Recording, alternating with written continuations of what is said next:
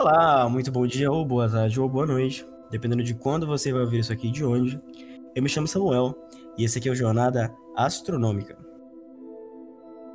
Bom, finalmente vou poder colocar em prática esse projeto que eu estava há muito tempo querendo fazer. Eu passei umas três semanas aí tentando, procurando gente, fazendo um monte de coisa. Tive que fazer outra, outra série com vocês, que é a série de observação visível da astronomia. Eu espero que vocês tenham gostado do episódio da semana passada sobre, sobre é, o cinturão de Orion, sobre a M42, as nebulosas, enfim, toda essa coisa mais prática da astronomia. Mas hoje o objetivo é que a gente volte a nossa série sobre o sistema solar, falando um pouquinho sobre o planeta Terra. O planeta Terra que a gente sempre pensa que foge muito da área de astronomia, que a gente não vai conseguir falar sobre o planeta Terra através da astronomia, não tem como, foge, a astronomia é só estrela, é só os planetinhas, o Sol e o resto deixa para biologia. É quase isso.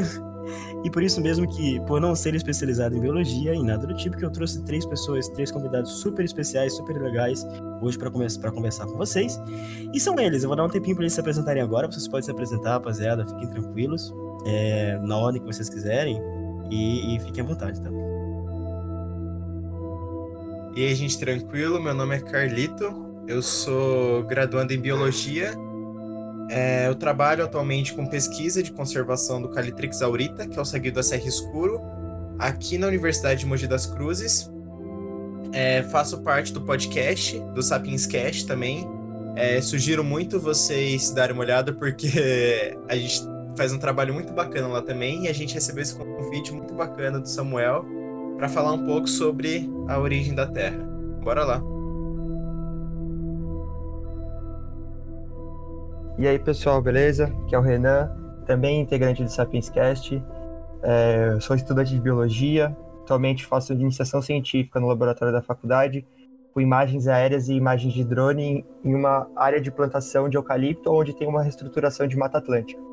Essa é minha é minha iniciação científica, meu projeto de pesquisa, e aí a gente está aí hoje para conversar um pouco sobre a origem da Terra, da vida. Quero agradecer também aí o convite e é isso. Vai ser um papo bem da hora. Oi, pessoal, aqui é o Felipe Nascimento. Atualmente eu trabalho na Secretaria do Meio Ambiente aqui da cidade. A gente atende toda a região do Alto Tietê.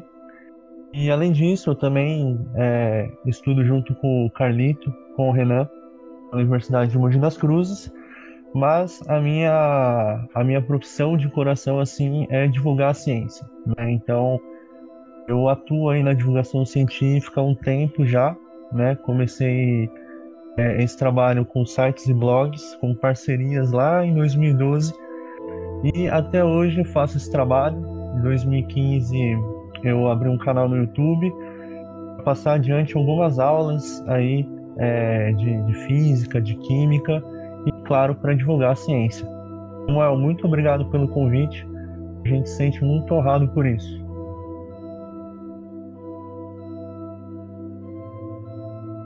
Imagina, cara, eu que agradeço a presença de vocês aqui. Eu dei um ouvido no, no podcast de vocês. Super recomendo para você que tá vendo aqui.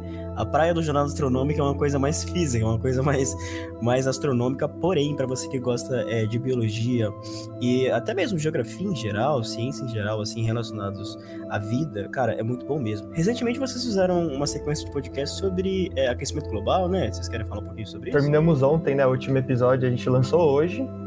Foi, foram quatro episódios aí. É, foi bem da hora. Curti bastante foi, fazer isso daí. Foi uma experiência muito foda, porque a gente descobriu muita coisa que a gente nem fazia ideia. Exatamente. A gente, a gente foi em todos os campos do que abrange o aquecimento global, né? A gente falou, no primeiro episódio, a gente falou que ah, os motivos que, é os, que corroboram do ser humano ser o principal fator, né? Para o aumento elevado, para o aumento rápido da temperatura. No segundo, a gente falou da cascata ambiental, que são os problemas, né? Tanto que é o nome do episódio, cascata ambiental. O terceiro se chama Ética do Fim do Mundo. A gente falou mais sobre as questões sociais que estão envolvidas no, nessa narrativa do aquecimento global, né? E no último episódio, a gente falou sobre. que saiu hoje. Sobre, o, no, o título do episódio é Fábulas e Narrativas, que a gente troca uma ideia sobre soluções, sobre como a gente encara o aquecimento global, é, a percepção das pessoas e tudo mais. E foi uma experiência muito bacana. Eu amei ter estudado sobre, é, trocado uma ideia, o papo fluiu, foi sensacional. Então eu sugiro que é, vocês escutem, porque é de extrema importância. A gente não conseguiu falar tudo que a gente queria, mas tá ótimo, né? Sem contar que é um conteúdo com embasamento científico, né? A gente deixa à mostra ali os links da, da pesquisa, tudo dentro do rigor da ciência, né? Então, a, é, todo esse contexto, essa narrativa, ele é embasado, né, com conhecimento científico, né? Claro que em alguns trechos da discussão, né, sobretudo no último episódio, a gente entra no âmbito da política porque é algo é, arraigado, né? Não tem como você escapar desse campo do conhecimento e falar só de ciência, uma vez que os governos também têm é, o poder, né, de influenciar as pessoas e assim por diante. E além de ser uma experiência muito legal para a gente, a gente conseguiu aprender bastante com isso também. É isso aí, muito bom mesmo. Eu tô terminando de assistir essa série deles, mas desde já recomendo muito que vocês deem uma olhada nessa. Melhor, deem uma, uma escutada nesses podcasts, tá, galera? Muito bom mesmo, e não só sobre essa série, mas também sobre todos os episódios dele, né? Quando a gente pensa principalmente em questões científicas, é, aquecimento global, astronomia, a gente sempre pensa assim, tem, ou, ou, pelo menos tem pessoas que pensam, né? A gente não tem que misturar esse tipo de coisa com política, esse tipo de coisa com ações governamentais. O que é um pensamento extremamente retrógrado, principalmente quando a gente está lidando com o exemplo que eles estão dando aqui pra gente. Por exemplo, é, eu recomendo muito um documentário que chama Mercantes da Dúvida, eu não sei se vocês já viram esse documentário, mas ele explica como que existe um mercado de pessoas que trabalham trabalham para desmistificar ações científicas, né? Por exemplo, não só relacionadas é, à questão do aquecimento global, mas, por exemplo, relacionados ao, ao buraco na camada de ozônio. Afinal, existem pessoas por trás dessas ações que estão lucrando, estão ganhando dinheiro é, com, essas, com essas empresas, com essas atitudes, né? É, tem uma história muito bacana também que é, surgiu de alguns trabalhos na faculdade sobre a questão do mercado é, do cigarro, né? A, a, empresa do cigarro, a empresa do fumo principalmente nos Estados Unidos. Quando eles estavam lucrando bilhões, mais ou menos na época dos anos 50, assim, é, alguns incêndios começaram a ser formados por causa da utilização do consumo do cigarro. Né? E para a galera é, é, não parar de comprar os, os, os, serviços dele, eles contrataram uma empresa, isso é muito legal. Eles contrataram uma empresa de serviços públicos, né, de ações públicas, né, para começar a justificar. Não, se você comprar esse aerosol aqui, se você comprar esse protetor de sofá, esse protetor de estufa, você pode fumar à vontade que nada vai acontecer, não tem risco de incêndio, isso não acontece.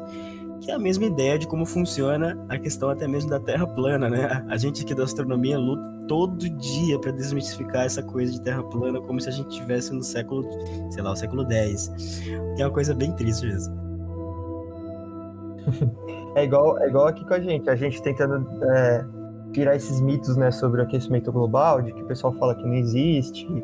E aí a, ideia que a gente trouxe esse, essa, essa série foi para isso mesmo, né, tentar colocar na cabeça das pessoas que, cara, é, é, real isso daí, isso daí tá do nosso lado, tá acontecendo.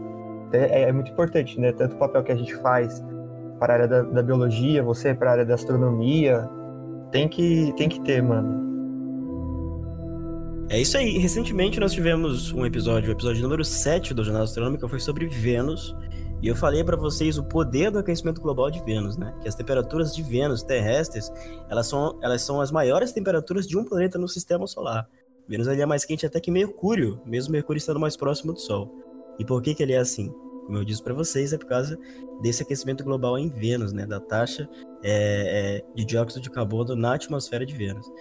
É bem legal a gente falar sobre Vênus inicialmente, porque recentemente a gente teve uma notícia super legal, foi ontem ou anteontem, se eu não me engano, sou muito bom com datas, sobre a presença de fosfina na atmosfera de Vênus, né? Gostaria muito de trazer um episódio para vocês só para falar sobre isso, o que, que é essa fosfina e por que, que algumas pessoas dizem que dá pra gente morar na atmosfera de Vênus, na atmosfera superior de Vênus, né? É, afinal, ela teria umas temperaturas mais agradáveis, de 30 a 60 graus. Será que dá para fazer isso mesmo? Quero muito fazer um, um, trabalho, um podcast com vocês só sobre isso. Talvez fique para a próxima semana. Talvez a gente dê uma pausa. Não sei ainda. Eu quero trazer alguém para falar sobre a fosfina, o que, que é. Será que dá para a gente falar que a fosfina é a primeira evidência de vida fora da Terra? Talvez sim, talvez não. E eu talvez faça para vocês um podcast sobre isso.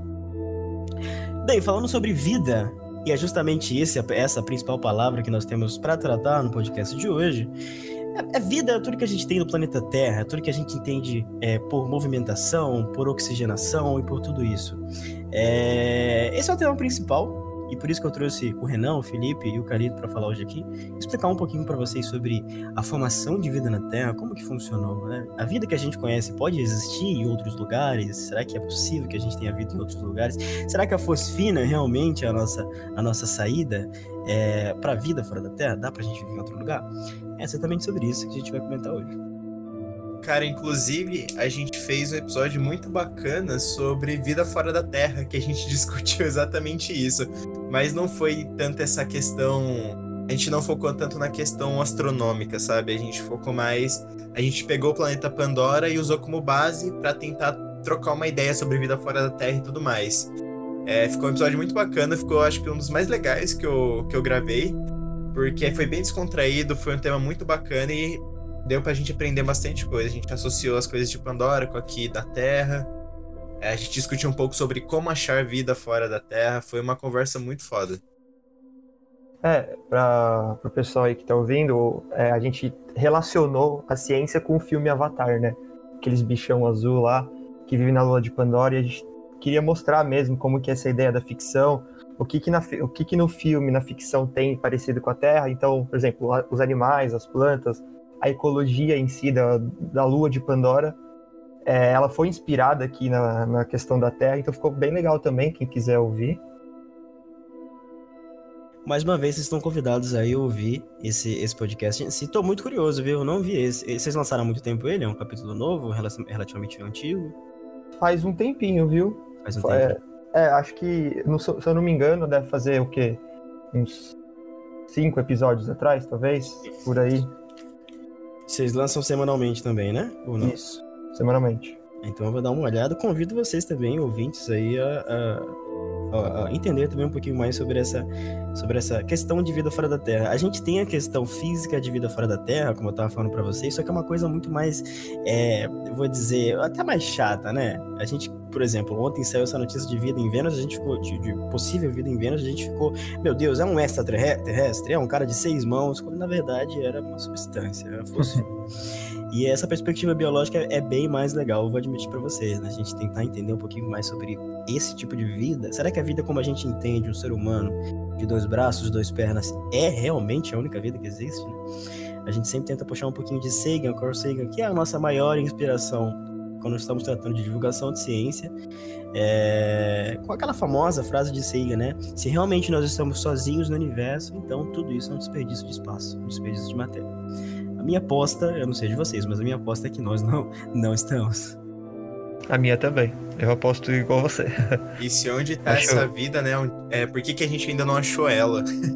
Exatamente. Eu, eu, diria, eu diria que sim também faz com um pouco de cuidado, né? Porque necessariamente, né, a gente deveria se perguntar sobre vida fora da Terra, desmembrando essa questão em duas, né?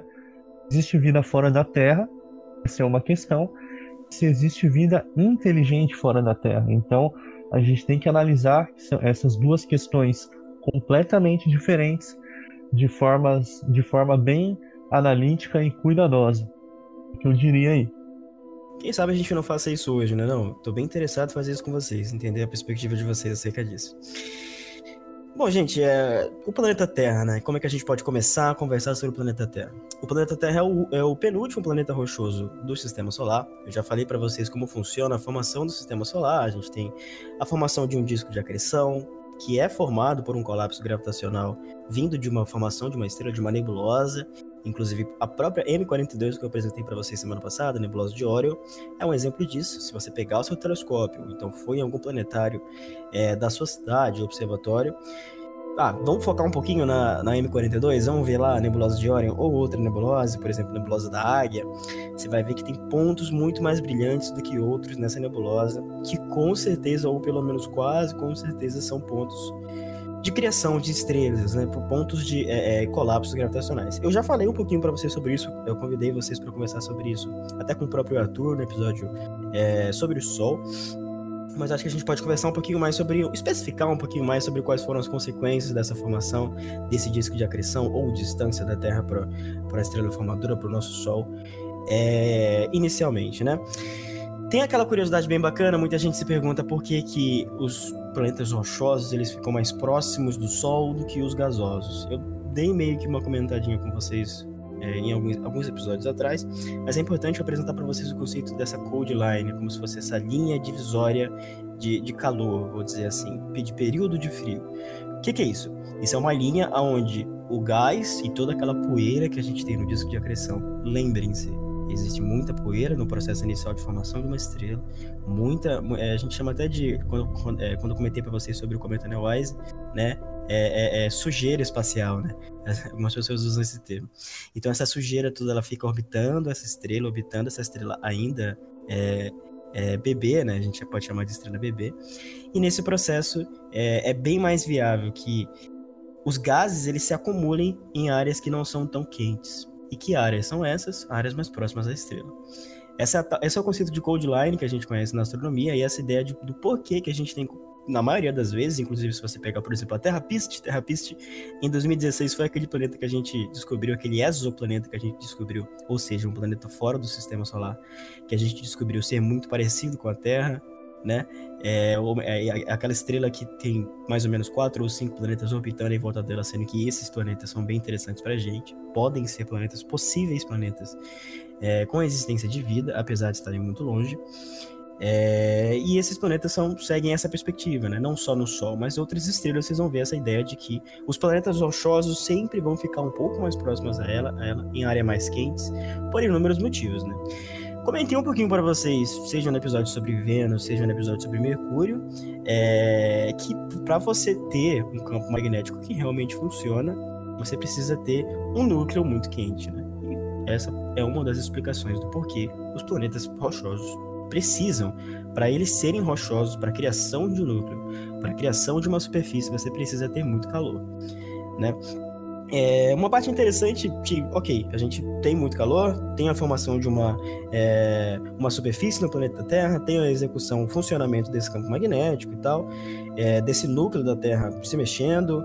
É, mas como que era a Terra? Como que funcionava a Terra nos, nos instantes iniciais, né?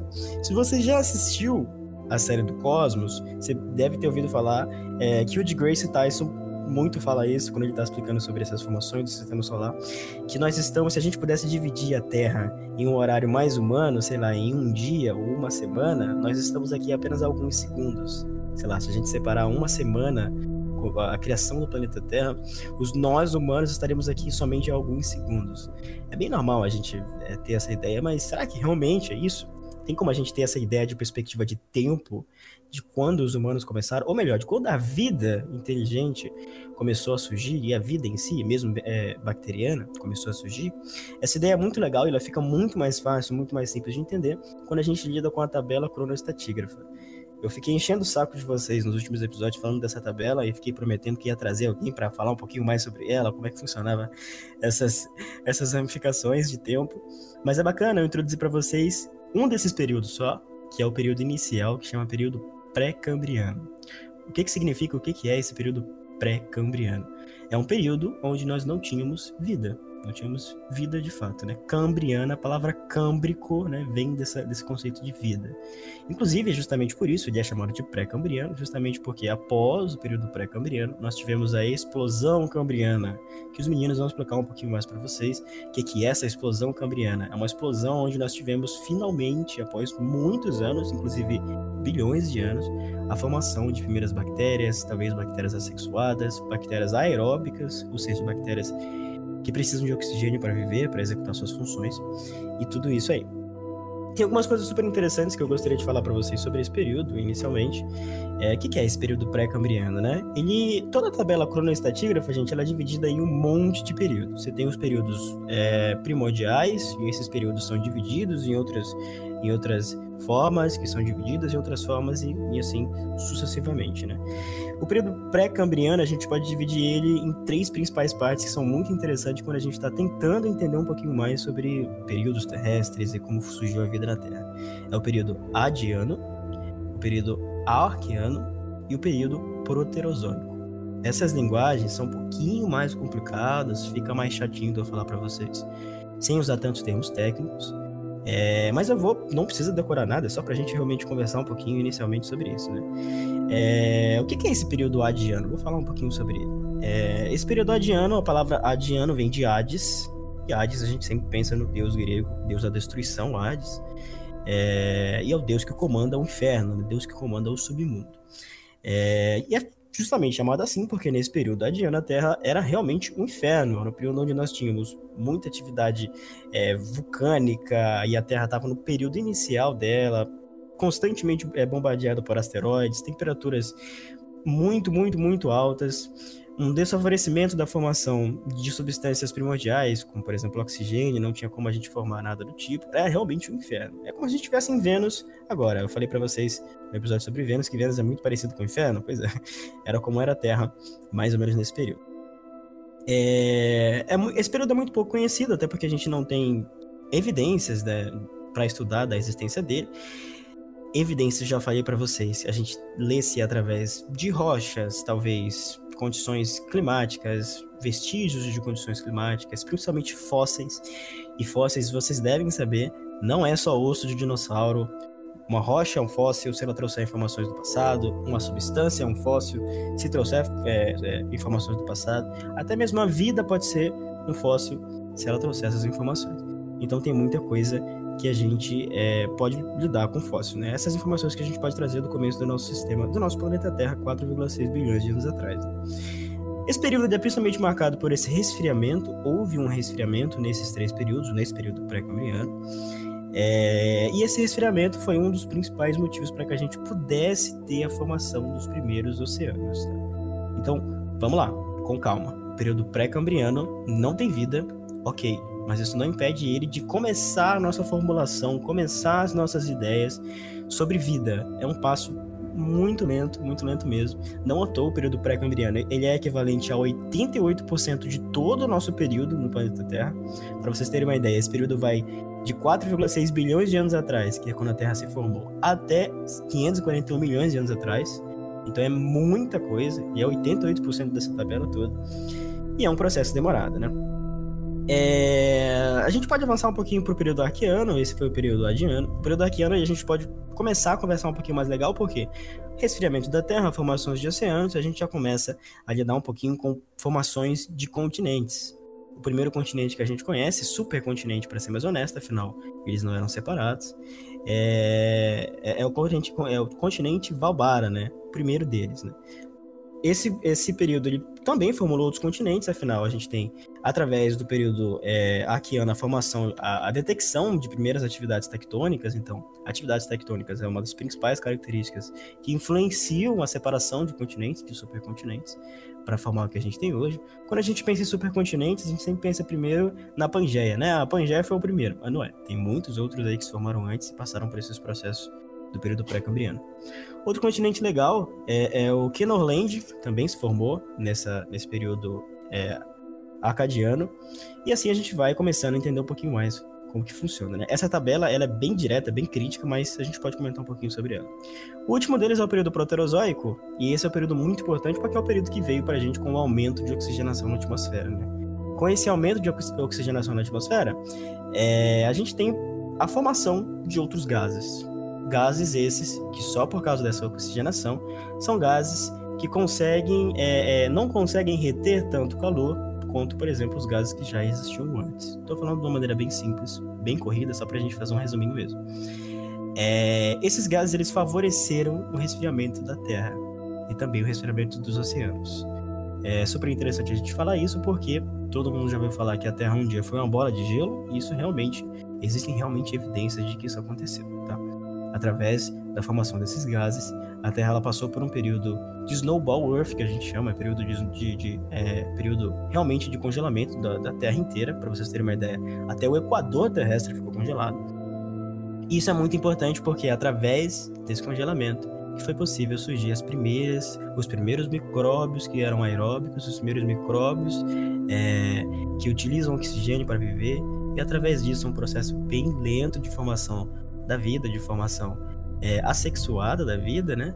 é, que os meninos vão comentar um pouquinho mais agora. Então foi um resuminho para vocês, bem tranquilão, tá? É, sobre essa formação do planeta Terra. É um processo muito lento, é um processo ainda desconhecido, mas acho que a gente pode começar a conversar um pouquinho agora sobre esse, essa explosão cambriana. Rapaziada, como é que a gente pode discutir, ou pelo menos começar a discutir sobre as primeiras evidências, talvez evidências de vida da Terra, ou evidências de como ela surgiu? Como é que isso aconteceu nesse planeta Terra que uma hora tá quente, outra hora tá frio, tá totalmente congelado, não tem como viver, mas de repente a gente tem atividades tectônicas, é, supercontinentes se separando, depois formação de outros. Nessa loucura toda, como é que a gente pode incentivar ou melhor entender a criação da vida? Então, para a gente partir do princípio, né? A gente já comentou, né, que a Terra era inabitável, né? Era temperatura subindo, descendo toda hora, era chuva de meteoro toda hora. Além da atmosfera, né? Da atmosfera ela era totalmente diferente da que a gente conhece hoje. Como você falou, não tinha oxigênio, ela era rica em metano, em amônia, em hidrogênio. E isso meio que fez com que possibilitasse a formação dos primeiros compostos orgânicos que posteriormente ia dar o início às primeiras bactérias, né? Então, é, é a teoria mais aceita atualmente, né? Teoria da sopa, que vou explicar basicamente aqui o que, que aconteceu.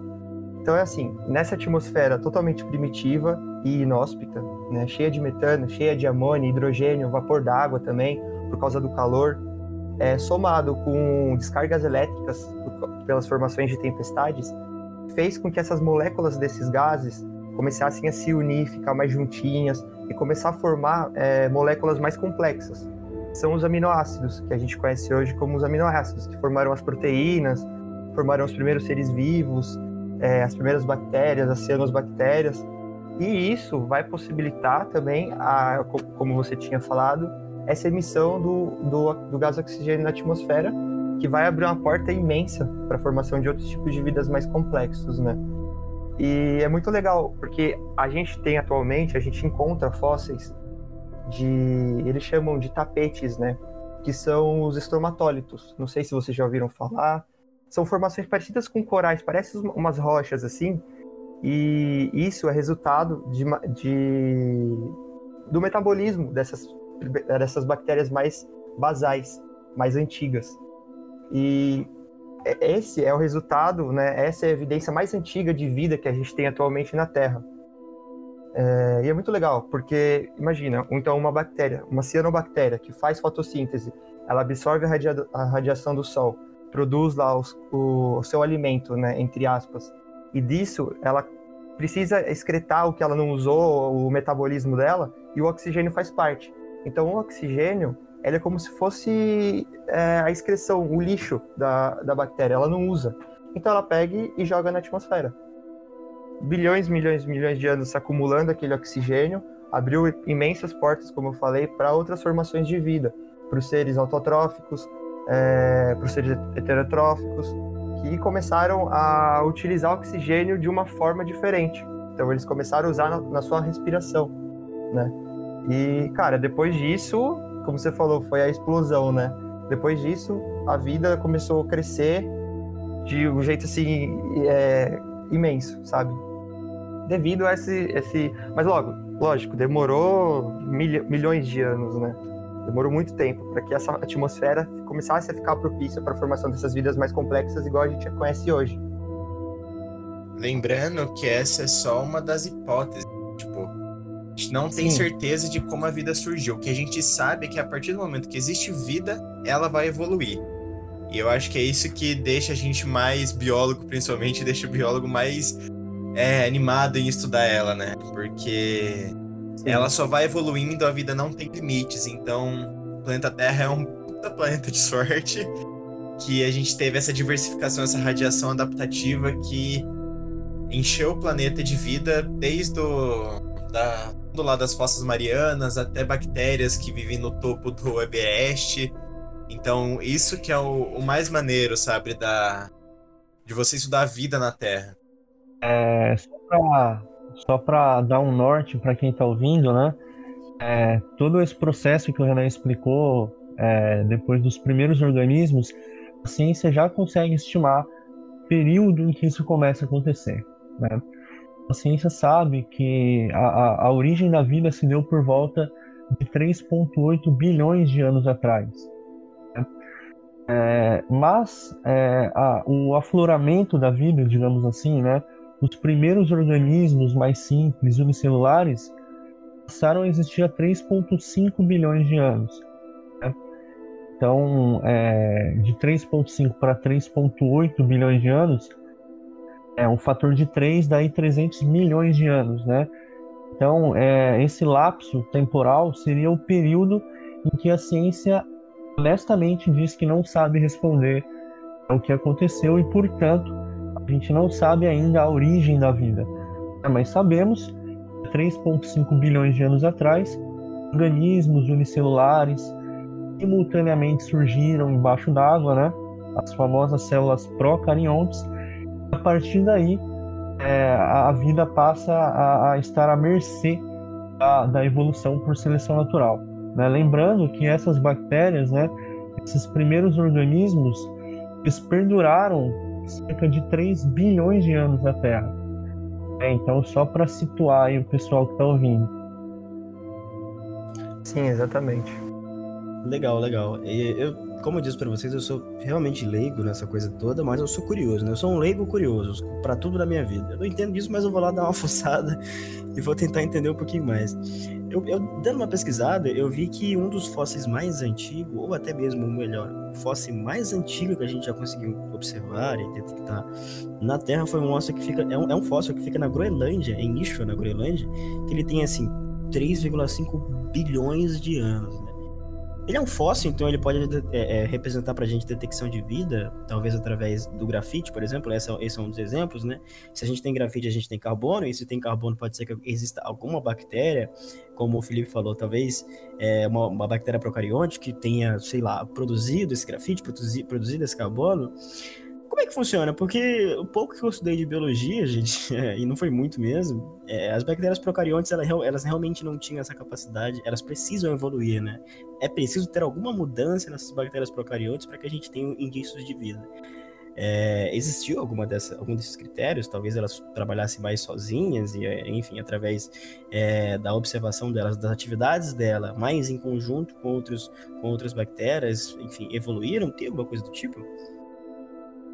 É, então, o que a gente sabe é que essas bactérias, esses seres, esses seres unicelulares, né, é, com o passar do tempo, eles começaram a se aglutinar e eles começaram a viver em conjunto.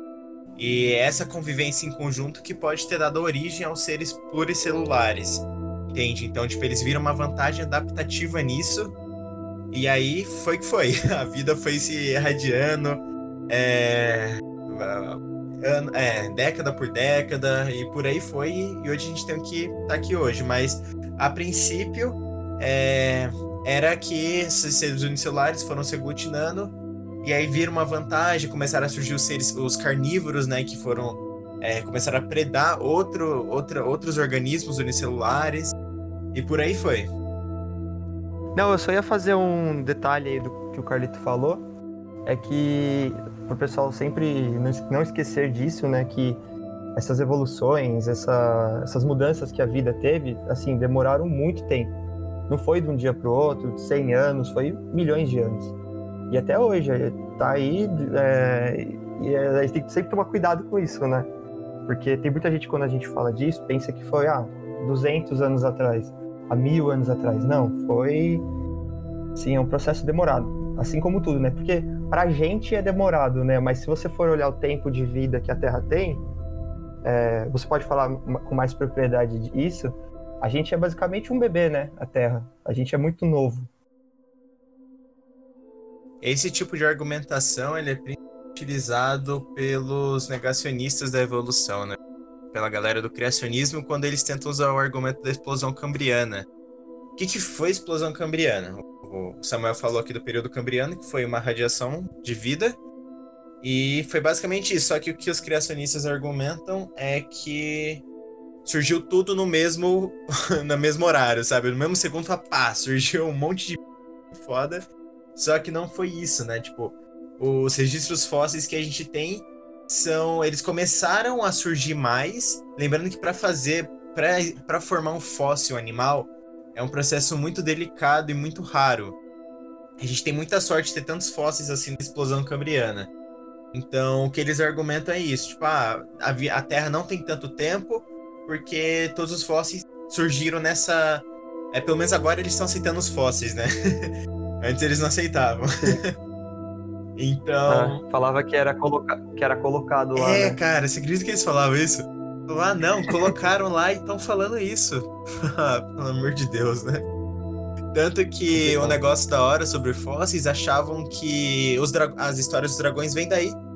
Eles achavam que, tipo, ah, encontravam os fósseis dentro de caverna. E caverna também tem pedras preciosas, né? Então, tipo, ah, o dragão guardava a caverna, esses monstros, mas na verdade era só um Uhum. fóssil de dinossauro. Meu Deus, apresentar pra eles o mundo assombrado pelos demônios do Carl Sagan. Sim. Esse livro é muito bom, inclusive eu recomendo para todo mundo que tá ouvindo aqui. É uma leitura muito boa mesmo. Ele vai tratar um pouquinho sobre essa ideia de dividir questões de vida, né? Mais filosóficas de vida, assim. É, é muito bacana porque a galera também. A gente ainda tem pessoa que não acredita que a Terra é tudo isso de tempo, sabe? Tipo, é, as pessoas ainda é, não acreditam que a Terra tem mais de 4 bilhões de anos. E quem foi a. Esse termo, essa, esse pensamento de tempo geológico foi proposto pelo escocês James Hutton. Não sei se vocês já ouviram falar. É, ele usou esse termo para tentar estabelecer a idade da Terra, né? Que a Terra é muito mais velha do que aparenta ser. E ele também inspirou, é, esse pensamento inspirou várias pessoas, como Charles Darwin, mas nos pensamentos iluministas, curiosidade sobre o conceito geológico que a galera ainda é, não consegue acreditar que a Terra tem tudo isso de sabe? Esse tempo todo levou para desenvolver os continentes, os mares, os oceanos os vulcões, a Cordilheira dos Andes. Para vocês que não sabem, a Cordilheira dos Andes é uma formação extremamente recente. É a espinha dorsal da, da América. Então ela, ela é uma formação muito recente, assim como a do Himalaia, que juntou quando a- um pedaço de bloco da Índia encostou com, com a placa do, da Ásia e aí começou a subir a montanhazinha ali e formou a do Himalaia. Tô explicando bem por cima, mas é mais ou menos assim, tá, pessoal? É, é- é muito legal isso daí que o Carlito falou do Hutton, né? Que na época dele, assim, na... eles tinham muito essa questão da Bíblia, né? Então, a Bíblia era o livro, assim, que ditava toda a verdade. é, Então, eles se baseavam nas- na idade, nas datas que estavam lá na Bíblia. Então, é como se a, é, a- a Terra tivesse nascido de fato quando começou a Bíblia, né? Com a criação do Adão e da Eva. E o Hutton foi uma das primeiras pessoas a sair disso, começar a estudar o, o planeta Terra como se fosse algo, tipo, muito, muito, muito mais velho que as pessoas imaginavam, né? E lógico, causou um estranhamento da população na hora, como aquilo de sempre, né? Da igreja, enfim. É legal, é legal a comparação que ele faz, né, Renan? Ele, ele compara o nosso planeta, né, é, com uma máquina, né, com algumas diferenças, né? Uma máquina convencional ela envelhece, né? Já o planeta ele não envelhece, ele se transforma com o tempo, né? Então ele separa isso em ciclos, né? Na verdade, em três estágios, né? De modificação do, do, do planeta. E como você disse, isso balançou né, a, a população da época, porque até então a, visão aristotélica, né, é, de que a gente tem um propósito, é, enfim, é aquela coisa toda que a gente conhece, né, é um pilar da- das religiões, né, da época. E quando os cientistas começaram a propor esse tipo de coisa, quando Copérnico propõe, né, o modelo heliocêntrico, ou seja, a Terra não é mais o centro, é o Sol que é o centro do sistema solar.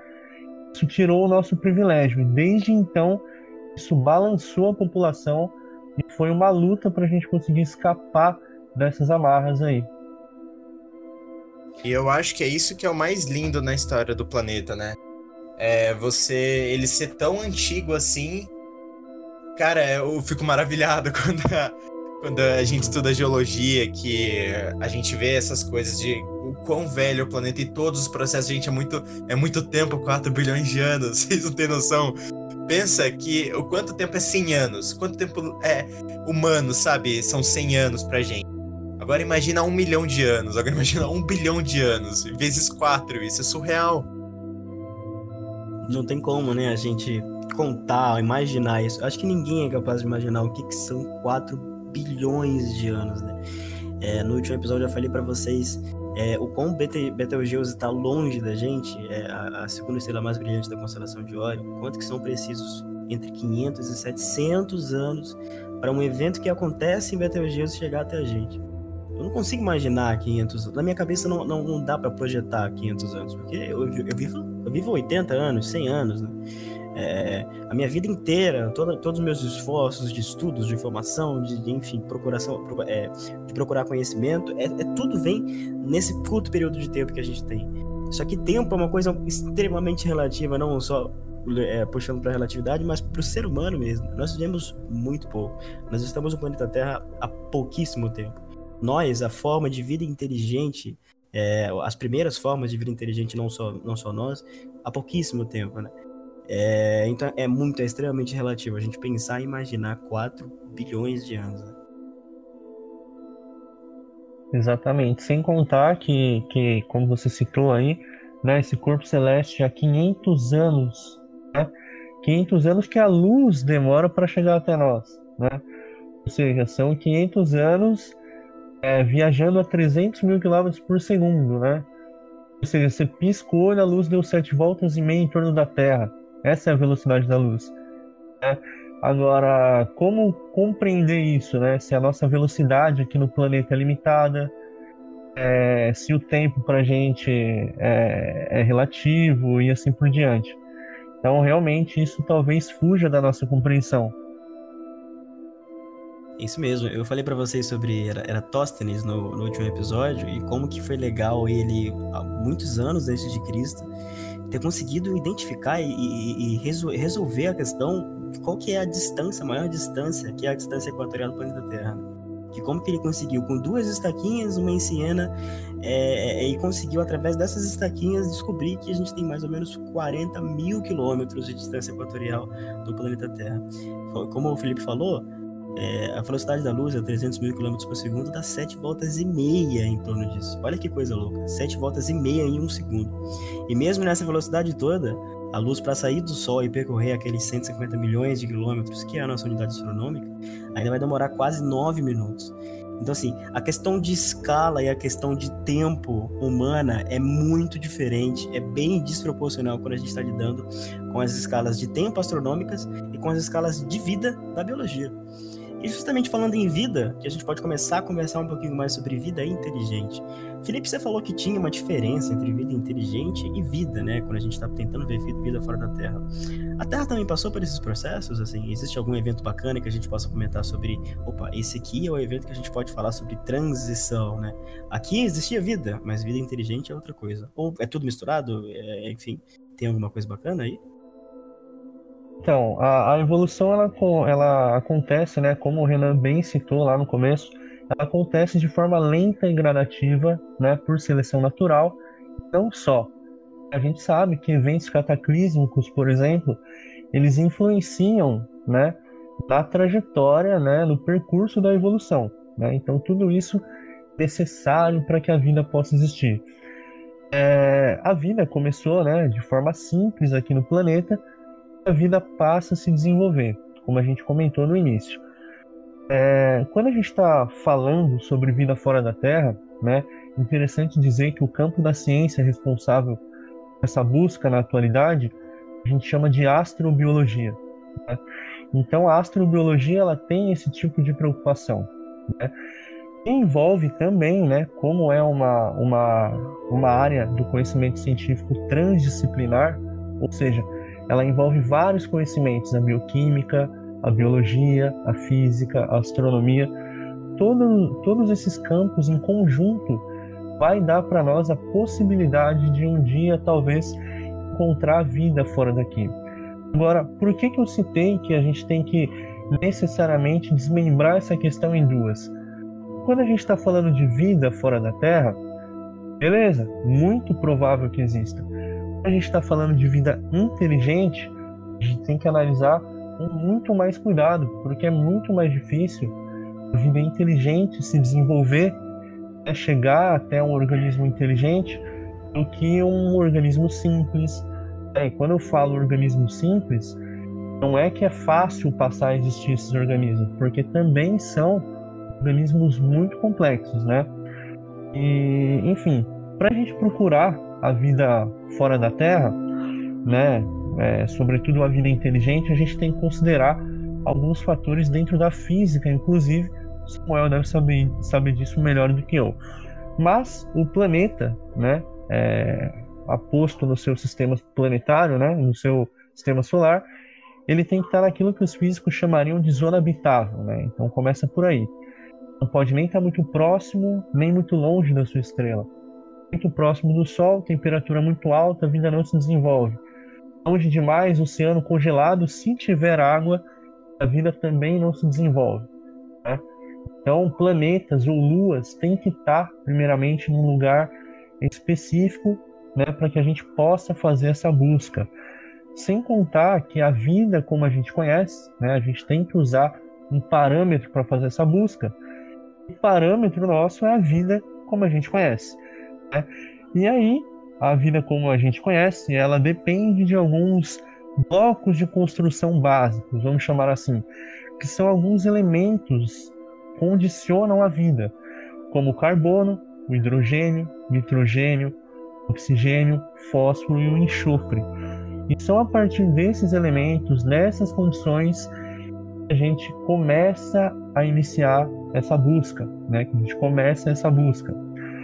E não é fácil encontrar vida fora daqui, né? Carl Sagan, como a gente citou, ele passou a vida inteira buscando essas evidências e não encontrou. Né? Mas se você me perguntasse, Felipe, você acha que existe vida fora da Terra? Na minha opinião, né, e a minha opinião não é muito relevante, né, a gente é, se, se baseia nas evidências que a gente tem, eu diria que sim, a vida simples é muito provável. Né? O universo é muito vasto, né? E agora a vida inteligente, ela depende de algumas condições bem específicas. Né? E eu acho muito difícil, talvez é, a vida inteligente seja só nós. A ciência não descarta essa possibilidade, mas a gente também tem que contar com a possibilidade de que talvez seja só nós. E aí, suponhando que não exista mais vida inteligente além de nós, nós seríamos então a única forma do universo conhecer a si mesmo. Então, seria basicamente essa a minha posição. Cara, eu acho isso um pouco angustiante, sabia? Essa, essa dúvida que a gente tem sobre, pô, será que a gente tá sozinho mesmo? Será que, tipo, se, não tá, se a gente não tá sozinho, onde que tá esses outros seres inteligentes? Sei lá, é uma coisa que me perturba um pouco quando eu, conver... quando eu penso nisso. É muito angustiante mesmo. Maluco, só de pensar que o universo não tem um fim. Me dá uma crise existencial que eu fico ruim o dia inteiro. De você ir, ir muito longe, só que você não chega a lugar nenhum. E se você chega, tipo, é só um planeta que Exato. às vezes não pode nem ter vida, sabe? E não acaba, maluco. Pra mim não tem. É, sei lá, é, eu não consigo pensar é, no fim do universo, sabe? Tipo, ao, ponto que ele chega. Para mim, as coisas têm que ter um fim, sabe? E o universo não ter o fim me deixa maluco. me deixa maluco. Interessante, cara, porque isso incomoda bastante gente mesmo, né? Você tem que pensar em datas muito longínquas, assim, em relação a nós, né? É, bilhões de anos atrás, né? O nosso universo em 13,8 bilhões de anos atrás, né? Em média. Quando a gente é, verifica a recessão das galáxias, né, ou seja, o afastamento entre elas, a gente aplica a lei de Hubble para determinar em quanto tempo no passado toda a matéria do universo estava ali condensada, a gente chega nesse número, né, 13,8 bilhões, que seria a idade do universo. E pelo que se prevê né, cientificamente, o nosso universo não tem mesmo uma borda, né? Ou seja, é um universo infinito e caótico isso incomoda muita gente, cara. Essa ideia é muito legal, viu, rapaziada? Quando a gente, quando a gente pensa, dá uma analogia muito bacana que eu sempre costumo repetir ela quando eu tenho a oportunidade.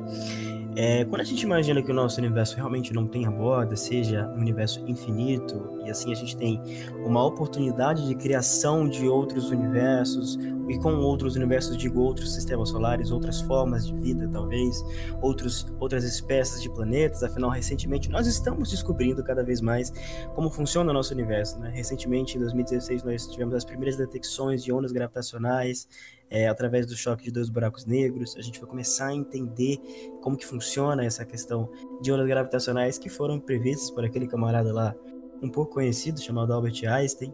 Mas não só isso, né? Nós tivemos também é, a questão recente da primeira, do primeiro buraco negro fotografado, e como que foi incrível, e com fotografado, digo, obviamente, uma imagem que foi totalmente estudada, totalmente modificada acumulada através da, é, da radiografia. É muito legal falar para vocês dessa radioastronomia, que é quando a gente, a gente pega vários telescópios misturados pelo mundo, junta todos eles, fazendo com que tenha a capacidade de ter um telescópio de visualização do tamanho do planeta Terra. Isso é muito louco mesmo, e foi através dele que a gente conseguiu formular uma imagem, gerar uma imagem do primeiro buraco negro, e recentemente, agora que a gente viu putz, a gente, a gente sempre tá tentando é, é, pesquisar vida fora da Terra, entender a vida fora da Terra, sei lá, em Marte. Como eu falei para vocês nos últimos episódios sobre vida marciana, tem até o, o marciano da, da, da, DC Comics, né, da, da Liga da Justiça. E agora em Vênus a gente pode ter descoberto vida simples, como o Felipe muito bem falou, através da fosfina, da, da, da, é, da produção da fosfina. É necessário que existam é, bactérias simples a formação dessa fosfina e se existem essas bactérias é um possível sinal de vida. Mas é muito legal a gente imaginar que se realmente o universo for infinito, imagine que a gente está, imagine que nós estamos num jogo de cartas, né? É, nós quatro aqui estamos no jogo de cartas e o número de rodadas é infinito. Nós vamos jogar para sempre esse jogo. Se a gente ficar distribuindo, sei lá, quatro cartas para cada infinitamente, vai chegar uma hora em que a gente vai conseguir ter a mesma sequência de cartas que a gente teve primeiramente. Se eu tive, por exemplo, 1, 2, 3, 1, 2, 3, 4 uma vez, se eu repetir infinitas vezes a distribuição de rodadas, com infinitas rodadas, vai chegar uma hora que eu vou ter o mesmo 1, 2, 3, 4 nessa sequência. Pode demorar, mas vai ter. E essa analogia é uma analogia muito legal quando a gente está pensando se realmente existe vida inteligente fora da Terra. A gente vive num, num, sistema solar, num planeta Terra, que ele, ele, ele passa por uma série de consequências que mostram que a gente é extremamente sortudo para poder ter vida na Terra. Como o Felipe falou, se a gente não tivesse numa zona habitável em relação ao Sol, nem tão longe e nem tão, é, e nem tão perto, a gente não teria vida. Se a Terra não fosse 23 graus e meio inclinada em relação à perpendicular, nós não teríamos condições de vida também em relação ao planeta Terra inteiro. Se a Terra não tivesse passado por todos esses processos lentos que, que os meninos e eu falei aqui hoje, através dessa formação de vida, é, nós não teríamos vida também. Então nós estamos passando constantemente, o, o universo está constantemente mostrando o quanto nós somos sortudos em ter esse tipo de vida aqui. E como o Felipe também disse, e o Sega muito bem reproduziu pra gente, como somos sortudos em sermos, até agora, a única espécie capaz de entender a si mesmo, conhecer a si mesmo. Né? Uma coisa muito legal que muita gente fala também é aquele evento que aconteceu há 66 milhões de anos atrás, que foi aquele, é, aquele asteroide que colidiu com a Terra e acabou é, exterminando boa parte das espécies que a gente conhece. A, a, mais famosa delas, que era o topo da, da cadeia alimentar, que eram os dinossauros, né? Você sabe alguma coisa? Tem alguma coisa para comentar sobre isso, rapaziada? Tipo assim, a gente tinha os dinossauros e esses dinossauros eles impediam a gente de, de viver, até porque, assim, quando existiam os dinossauros, a gente não, a gente não existia, né? Não existiam é, os seres humanos, a vida inteligente que somos nós. É, como é que funcionava? Vocês sabem? É, é um período um pouco mais, um pouco mais é, recente em relação ao que a gente estava comentando, pré-cambriano e tudo mais. Mas assim, qual foi a influência dos dinossauros para que a gente chegasse até hoje na vida inteligente que a gente conhece? Assim? Então, eu não posso falar com tanta propriedade, mas é, durante o, o, final do Cretáceo, a, a, linhagem de mamíferos que a gente estava restringida era de mamíferos muito pequenininhos, parecidos com os aranhos. Os aranhos são parecidos com os ratinhos, bem pequenininhos, com um focinho bem longo. Então, eu não sei explicar muito bem como funcionou essa radiação, mas eles foram se diver divergindo em laurasiatérios e tudo mais, e aí eles acabaram se expandindo. Com a extinção dos dinossauros, é, todo animal que tinha um peso, uma medida de peso maior, eu não lembro de, é, de cabeça agora, foi extinto. É, tamanho e tudo mais. E o que sobrou foi, basicamente, essas linhagens de mamíferos muito pequenos, é, anfíbios sobreviveram a uma linhagem de dinossauros muito pequenas que hoje deram origem às aves. Para quem não sabe, aves são dinossauros. As aves estão mais próximas dos crocodilos do que os crocodilos lagartos. Não sei se vocês sabiam dessa. É... Também sobraram os peixes e tudo mais. E aí, com esses nichos abertos, os mamíferos eles se adaptaram muito fácil, né? E aí começaram a pular os continentes já estavam mais ou menos se separando, eles pularam para o americano e tudo mais. É, é muita história para a gente explicar em um, em um episódio de podcast, mas vale a pena. É uma história que você vai ficar animado em entender, você vai ficar impressionado com como a vida funciona, sabe? É, vem um meteoro, acabou com a vida na Terra, e isso não foi só com essa extinção, né? a gente teve a extinção do Permo-Triássico, do Cretáceo e tudo mais, a do, do Cambriano. É, então a gente. E depois dessas grandes extinções, a vida se retomou. Por isso que eu digo que enquanto existe vida, ela vai evoluir. Então, é isso que me deixa maravilhado na biologia, sabe? É que você não consegue parar ela você não, não consegue colocar uma barreira, porque ela vai quebrar essa barreira. Isso que me, isso me deixa. Nossa, é muito foda falar disso. É muito interessante. E lembrando que, só para dar um complemento na, na, a respeito da pergunta do Samuel, ele perguntou, mas como era no caso de conviver junto, né? Era possível? É, não, né? Na verdade, é, esse evento, né? aconteceu nesse período muito remoto, na verdade é um piscar de olhos, né? É, em relação ao tempo do universo, ao tempo do planeta e assim por diante. Mas é, foi só é, possível ocorrer é, a presença de, de outros organismos, né, de uma grande variedade, por conta desse evento cataclísmico aí que acabou dizimando os dinossauros. Então, alguns mamíferos, claro, é, outros anfíbios e répteis partilhavam o ambiente, mas, claro, não seria possível ser seres humanos, né? Sim, nessa, se eu não me engano, nessa, nessa extinção aí do que extinguiu os dinossauros, acho que foi eliminado da, da Terra cerca de 90% da vida. E é o que o Carlito. É. Se eu não me engano, é, é mais ou menos em torno desse valor. E é o que o Carlito falou. Então ficaram organismos menores que cara, depois, é o que o Pedro falou, depois que tem vida no lugar, é difícil você parar. Demora, mas você não é difícil parar, sabe? Independente da, é, de como que tá a Terra na qual, qual que é o período, quais são a, os obstáculos, você não consegue parar quando tem vida, mesmo que seja microscópica. A história do planeta Terra parece poesia, irmão. Sério, é, é surreal você a gente parar e olhar desde o período que ela criou é, que ela começou a se formar, né, o surgimento da vida, que foi muito recente, e o surgimento do gênero Homo, é, especialmente da espécie Homo sapiens, né? Foi num piscar de olhos, tanto que tem uma Puta, como é que é o nome daquele negócio? É um calendário, um calendário do espaço, do universo, do surgimento da Terra, que mostra que a história inteira dos Homo sapiens, desde quando eles começaram a se espalhar, é do último segundo do dia 31 de, de dezembro. É, o Samuel comentou no início, exatamente. É surreal. O homem moderno tem 50 mil anos, né? 50 mil anos? O que, que é 50 Nada, mil anos? Nada, brother. O planeta tem quatro, mais de 4 bilhões de anos. É essa, é essa medida de tempo que deixa a gente. Às vezes é, é incompreensível as pessoas que não sabem da evolução entender é, esse período de tempo. Se torna um empecilho também pra gente ensinar, porque elas não conseguem ter a dimensão do tempo. Às vezes nem a gente tem que estar tá tentando Cara, imagina uma pessoa que nunca ouviu falar é, de Pangeia e tudo mais, desses nomes mega difíceis que a ciência coloca, que torna muito mais difícil a gente ensinar isso. Então é muito bacana é, a gente tentar fazer é, metáforas, né? Fazer analogias para tentar explicar todo esse tempo geológico. Exatamente. E uma informação interessante, né, que eu acho que a gente poderia falar, como a gente, querendo ou não, está entrando no, no, tema da evolução, eu acho que é uma informação legal para as pessoas que estão ouvindo saberem um pouco sobre como é que funciona esse processo, né? Nem que seja da forma mais simples possível. Né? Então, hoje em dia existe uma questão, né, da, da comparação do homem com o macaco, né? Aquela famosa frase que o homem veio do macaco Sabe aquela imagem? Começa com um macaco em linha reta ele vai aumentando de tamanho e no final da imagem tem um homem. Essa imagem está completamente errada, ela não representa os processos evolutivos. Né? É interessante dizer isso. E que também a gente não compartilha um parentesco só com os primatas, né? com os demais primatas. A gente é primata também. Mas é, toda a vida na Terra ela tem parentesco entre si. Né? Todas as evidências da evolução indicam para uma origem monofilética. O que, que é isso?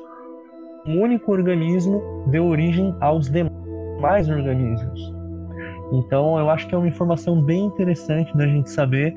E quando a gente verifica isso, né, é possível verificar essas evidências. Como? Uma área da ciência, né, da biologia chamada de genética molecular.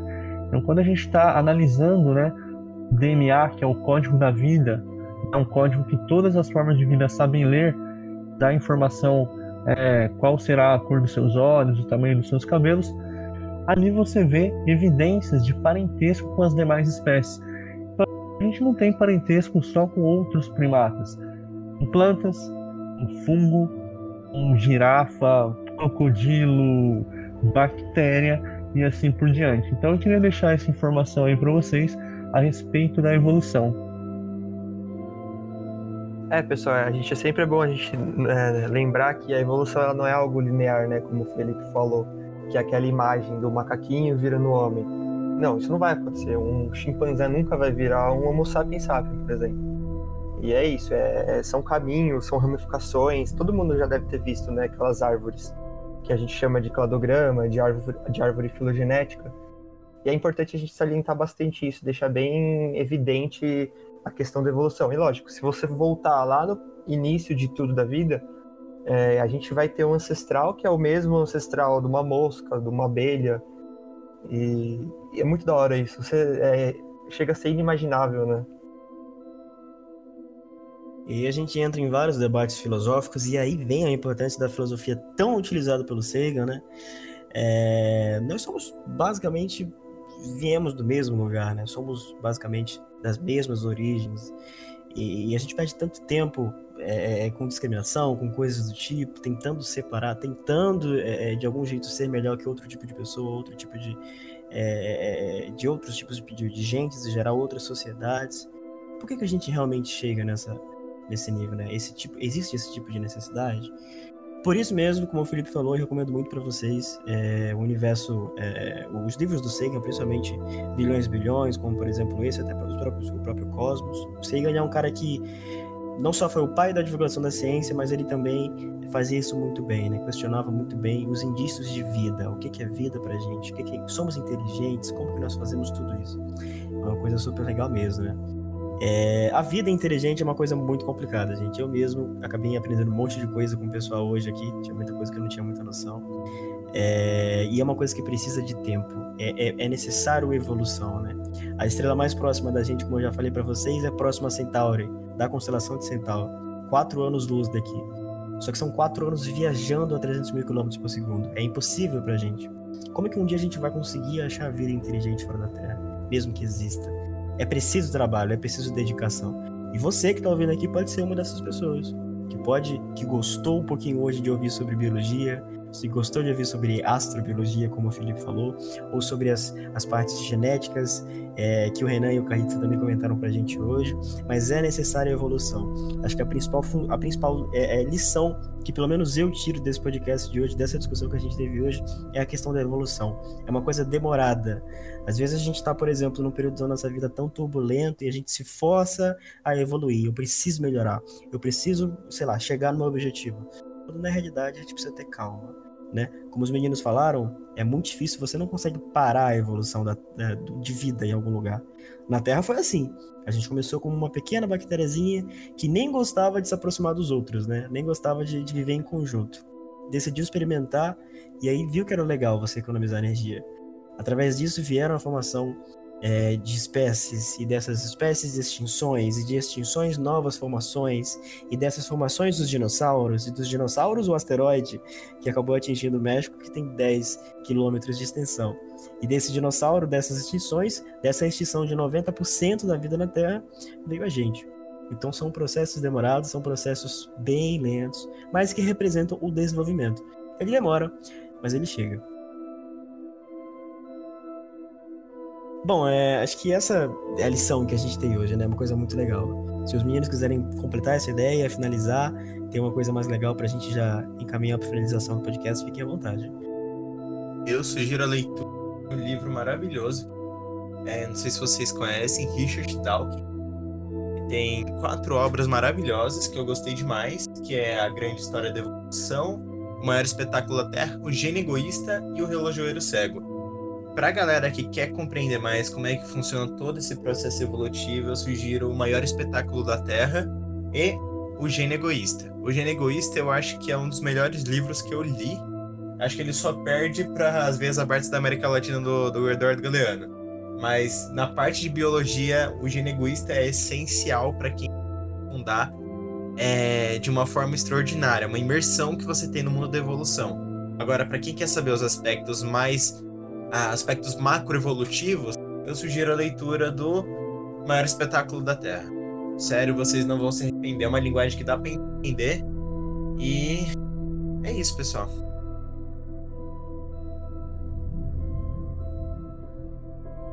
Bom, já que a gente começou aí com uma indicação, então eu vou lançar algumas aqui é, para fomentar aí, né, para aguçar o, o estimular o pessoal, na verdade, a buscar informação sobre isso.